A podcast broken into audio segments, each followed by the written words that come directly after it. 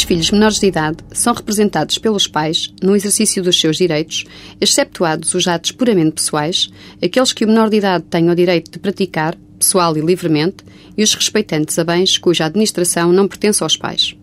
Nesta panóplia de atos que os pais praticam em nome do filho, e a estes respeitantes enquadram-se as intervenções cirúrgicas.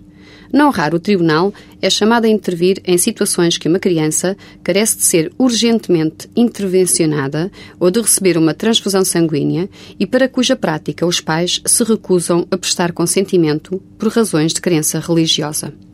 É um dado indiscutível que a todos é reconhecida liberdade religiosa, direito este que se encontra consagrado na Constituição da República Portuguesa.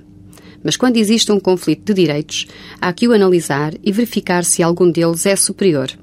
Assim, ninguém duvida que o direito à vida é superior ao direito à liberdade religiosa, superioridade esta consagrada na nossa Constituição, que coloca o direito à vida acima do direito à liberdade religiosa.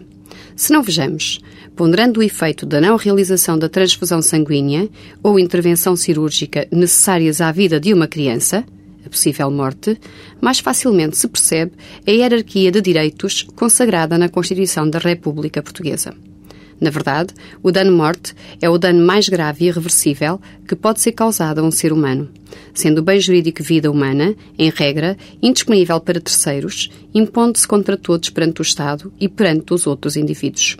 Por isso, porque os direitos dos pais não se sobrepõem aos direitos fundamentais do filho, sendo o direito à vida deste indisponível e o seu bem e direito mais valioso, o Tribunal, substituindo-se aos pais, determina e autoriza a prática dos atos médicos que no caso se mostrem necessários.